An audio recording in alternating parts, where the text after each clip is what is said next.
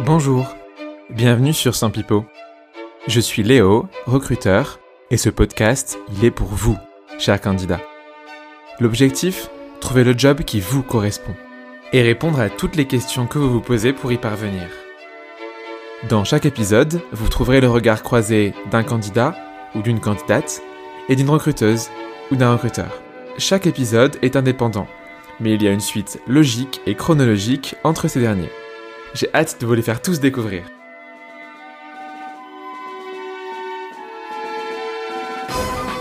Cet épisode est un hors-série. Je vous laisse le découvrir dès maintenant. Donc bienvenue sur ce premier épisode que je tourne en solo. La plupart des épisodes, euh, on a cette chance d'être trois autour d'une table avec euh, le micro posé au milieu. Donc c'est interactif, c'est agréable, on peut se reposer quand du coup le, le temps de parole tourne de l'un à l'autre des invités. Aujourd'hui, euh, je suis tout seul euh, pour vous parler, euh, mais le sujet, je pense, est, assez intéressant. Et donc, le thème d'aujourd'hui va être comment nager à contre-courant. C'est vrai qu'on voit aujourd'hui que, de manière générale, sur LinkedIn, par exemple, les gens vont tous dans la même direction.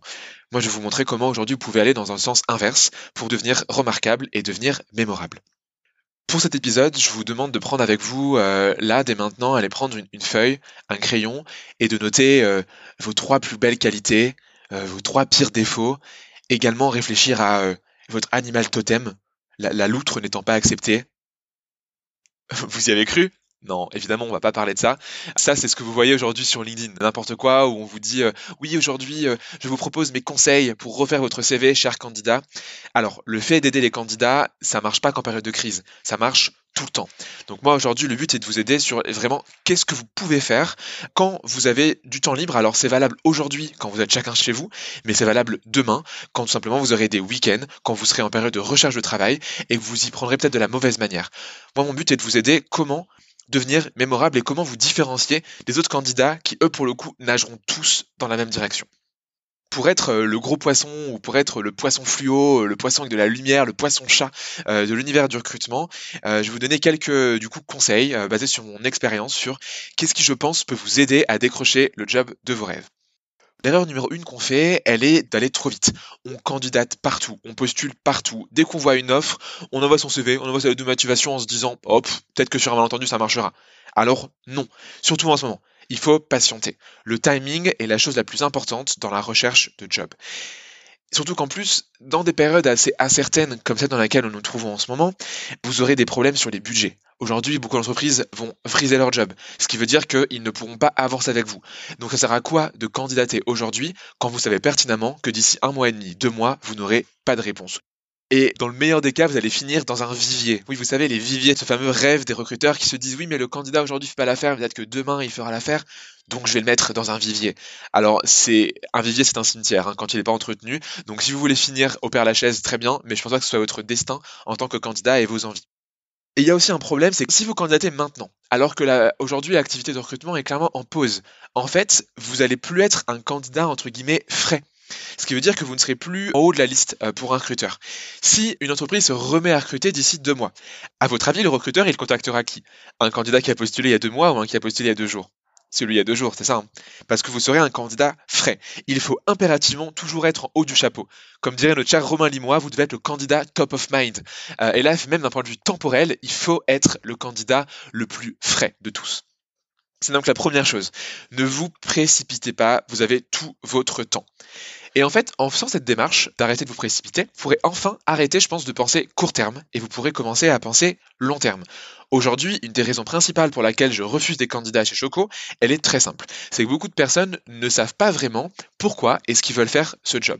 Alors ce que je vous dis, c'est pas il faut impérativement démontrer votre motivation pour l'entreprise. Oui, évidemment, il faut montrer que vous voulez atteindre un objectif à court terme. En revanche, il faut toujours prouver que aujourd'hui, telle recherche de job s'inscrit dans une visée plus long terme. Il faut toujours penser à la next step, la prochaine étape, et penser à la prochaine prochaine étape, à la prochaine prochaine prochaine étape.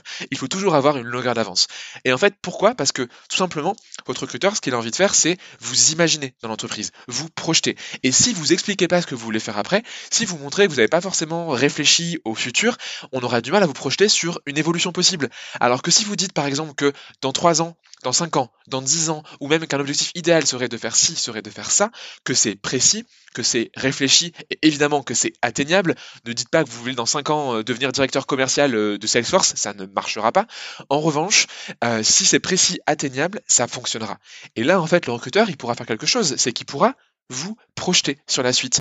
Mais de manière générale, un recruteur peut avoir jusqu'à 10 entretiens par jour. Et donc s'il a des candidats qui sont sûrs d'eux, qui savent ce qu'ils veulent, qui ont compris qu'il y avait une prochaine étape et une prochaine prochaine étape, et si à côté il y a des candidats qui, pour le coup, n'ont pas d'idée et répondent mais littéralement rien à ces questions-là, à votre avis, qui le recruteur choisira?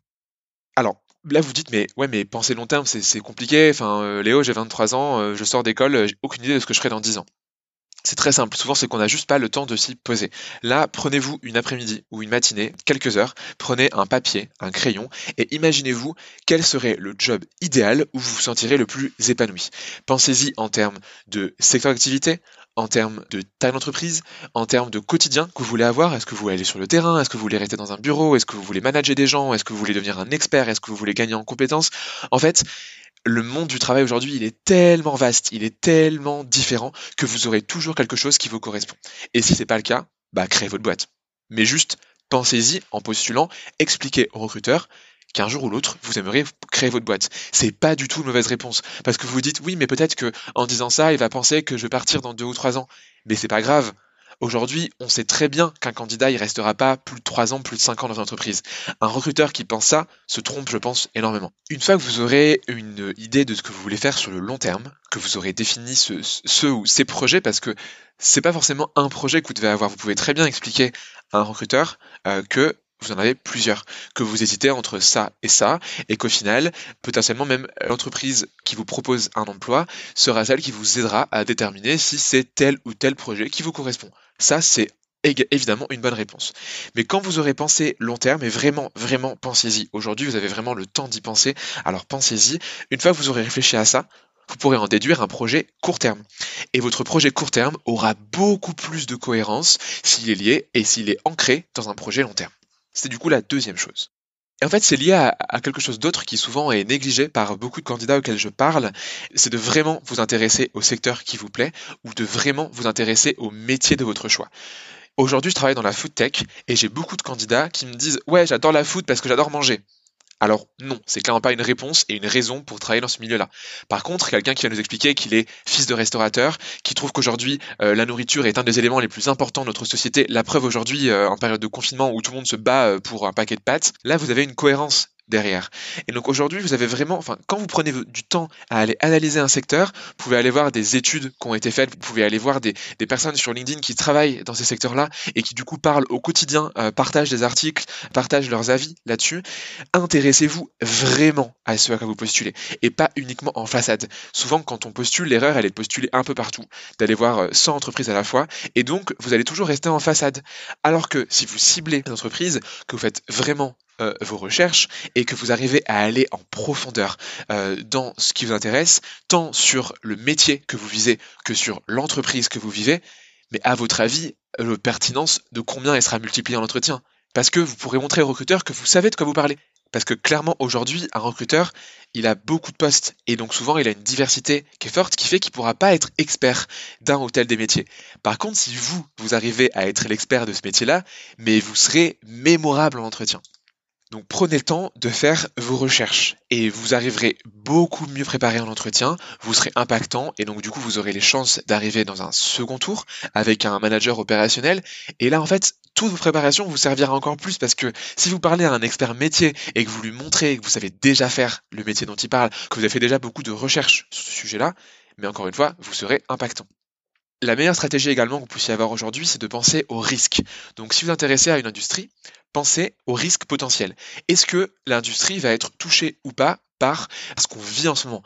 Par exemple, si votre rêve est de travailler dans le tourisme, je pense qu'aujourd'hui, c'est peut-être pas forcément la meilleure idée de vous lancer dans le tourisme. Ou alors un tourisme différent, un tourisme local, parce que peut-être qu'aujourd'hui, les Français qui voulaient aller en vacances au Japon ou en Thaïlande, qu'ils iront à la place en France. Donc si vous lancez dans un tourisme local, dans un tourisme entre guillemets moins risqué, on retourne à cette notion de risque, peut-être que là, le tourisme est intéressant. Pensez vraiment évaluer les risques. Donc prenez l'industrie qui vous plaît, n'importe laquelle, et listez par ordre de priorité et par ordre de potentielle arrivée de ce risque-là sur l'industrie, listez les risques qui peuvent arriver. Et une fois que vous aurez fait ça, vous saurez si votre marché, si votre secteur visé est oui ou non intéressant, aussi intéressant que ce qu'il était au, préalable, et vous pourrez potentiellement réorienter votre recherche par rapport aux risques que vous aurez identifiés. Il y a beaucoup d'articles aujourd'hui qui circulent sur ce qui pourrait se passer, sur les risques. N'hésitez pas à les chercher, à les trouver, et je suis sûr que vous aurez toutes les informations nécessaires pour savoir si oui ou non l'industrie que vous visez est risquée ou pas. Une fois que c'est fait, donc imagine, dans un monde idéal, là aujourd'hui, tu auras réussi à avoir ton projet long terme. Tu sauras si oui ou non l'industrie que tu cherches t'intéresse. Tu auras fait tes recherches. Tu auras pu trouver une analyse de risque. Il manque une chose qui est de devenir compétent pour atteindre cet objectif. Et là, aujourd'hui, mais en fait, quand, quand on a le temps de faire les choses, on peut aujourd'hui, avec une connexion Internet et un ordinateur, apprendre ce qu'on a envie d'avoir. Si vous voulez apprendre à développer, si vous voulez apprendre à faire du graphisme, si vous voulez apprendre des choses beaucoup plus complètes sur, je sais pas, la psychologie, sur la géographie, sur l'histoire, il y a une manne entière de ressources et souvent des ressources qui sont gratuites qui existent. Aujourd'hui, dire qu'on n'a pas eu le temps ou qu'on ne peut pas apprendre, c'est une fausse excuse. Si en plus vous avez alors cette chance ou malchance en fonction du point de vue d'être en chômage partiel, ça veut dire que vous avez encore plus de temps que vous pouvez dédier à l'apprentissage, au savoir, pour devenir du coup une meilleure personne, un meilleur professionnel, un meilleur candidat. Aujourd'hui, réfléchissez à votre secteur, au job que vous voulez avoir, et par rapport à ça, n'hésitez pas à vous faire un plan de formation sur ce que vous voulez savoir, ce que vous voulez être, à quoi vous voulez ressembler demain. Et quand vous arriverez sur euh, le marché du travail, qui j'espère aura repris des couleurs, et vous pourrez retourner en entretien, vous pourrez démontrer que vous avez appris tout ça. Et ce tout ça, soit il peut être sur un sujet que vous aurez maîtrisé en profondeur, donc vous pouvez devenir demain, je sais pas, un expert euh, en développement dans tel ou tel langage, ou bien vous pourrez avoir une approche générale. Admettons, aujourd'hui vous travaillez dans l'industrie et vous voulez vous reconvertir dans les services, profitez-en pour vous mettre à niveau en marketing, en finance, en communication, en ressources humaines. C'est maintenant ou jamais. Et là, peut-être que vous vous dites, euh, ouais, mais au final, quelles sont les compétences que je peux en apprendre? Euh, Parce que j'ai déjà postulé à tel ou tel job et je ne sais pas pourquoi est-ce que ça l'a fait ou ça l'a pas fait. Mais en fait, aujourd'hui, dites-vous que les recruteurs, s'ils sont pas en chômage technique, auront le temps de vous répondre. Le conseil vraiment que je pourrais vous donner, contactez-les, allez les voir.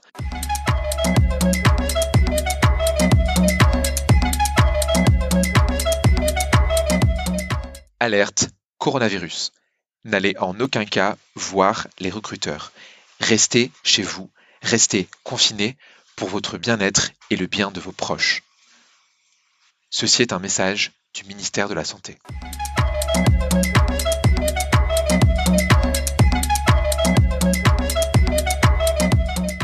Reprenons. Donc, contactez les recruteurs et demandez-leur pourquoi est-ce que quand je vous ai envoyé mon CV il y a trois semaines, il y a un mois, pourquoi est-ce qu'à votre avis, j'ai pas été retenu?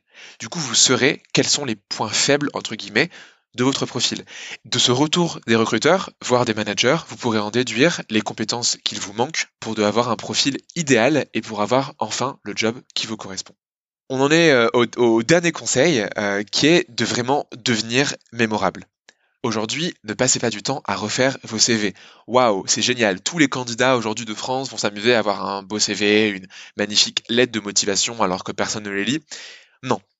À la place, soit vous créez votre CV, mais vous en faites un qui sera vraiment mémorable et euh, le CV vous avez toujours rêvé de faire. Et encore, je trouve que c'est une mauvaise idée de passer votre temps à faire ça.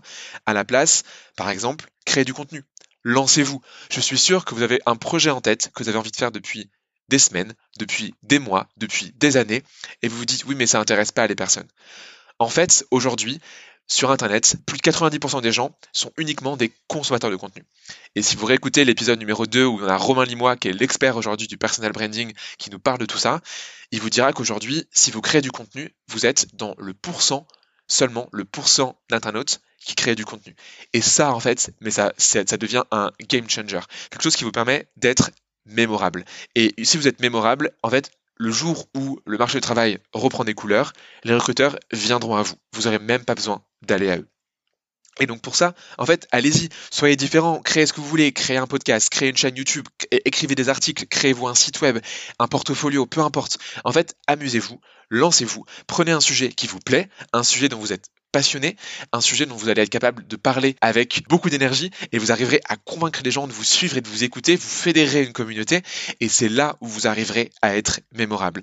Et ça, en fait, ce qui est intéressant, c'est que si demain vous avez envie, par exemple, de créer une chaîne YouTube, mais que vous dites, j'ai jamais fait de montage vidéo, bah, en fait, ce que je viens de vous dire juste avant, c'est qu'aujourd'hui, il y a plein, plein de personnes qui ont du temps, qui, vont mis qui ont mis des ressources gratuites sur Internet pour le faire. Donc, vous pourrez vous former à devenir mémorable. C'est quand même rien de mieux que de faire ça. Donc aujourd'hui, créez du contenu, lancez-vous et surtout faites-vous plaisir. En fait, ça c'est aussi une chose qui, je pense, euh, est, un frein et je vois beaucoup de personnes sur LinkedIn qui sont un peu à la chasse de la productivité.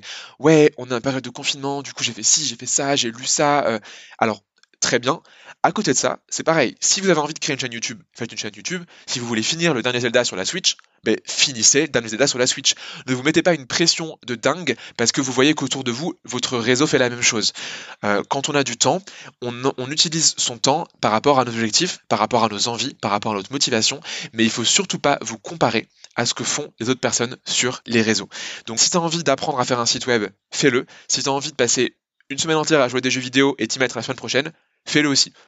En plus, si pendant le temps libre que tu as, euh, tu vas développer ce qu'on appelle des mad skills, donc je sais pas, tu vas pouvoir mieux performer en sport, tu vas apprendre à faire de la peinture ou autre, aujourd'hui, c'est extrêmement valorisé quand tu postules. Les mad skills sont de plus en plus importantes. En fait, de manière générale, arrêtez de vous comparer. Commencez à faire des choses qui vous plaisent, qu'elles soient productives ou non. Allez-y, faites-vous plaisir. Euh, c'est en, faisant des choses qui nous plaisent et qui nous motivent qu'on arrivera du coup après à devenir mémorable dans ce qui nous correspond le plus. J'espère que cet épisode vous a plu. En guise de conclusion, euh, j'ai un de mes collègues l'autre jour qui en parlait. Le mot en, chinois qui veut dire crise euh, se dit Wei Ji, Wei qui signifie danger et Ji qui signifie point de basculement. Ce qui veut dire que dans la langue chinoise, une crise est à la fois quelque chose de dangereux, mais surtout quelque chose qui annonce une opportunité naissante. Donc c'est dans la crise qu'on crée les opportunités, c'est dans la crise qu'on crée des choses nouvelles. Donc allez-y, lancez-vous, osez et faites des choses qui vous rendront fiers de ce que vous faites. Bonne journée à tous, bon confinement, à bientôt. Si vous avez aimé, je vous invite à vous abonner au podcast sur votre plateforme préférée et j'ai hâte d'avoir des commentaires de votre part pour savoir votre avis. Si vous voulez me retrouver sur les réseaux, je suis sur Instagram, at sur internet, leosanpipo.fr, l e et sinon, je vis à Pigalle, c'est quand vous voulez pour aller prendre un café. Et non Léo, pas de café, chacun reste chez soi. Ah oui c'est vrai, j'avais oublié. Bon bah pas de café mais uniquement par message. Apparemment c'est la mode des virtual coffee.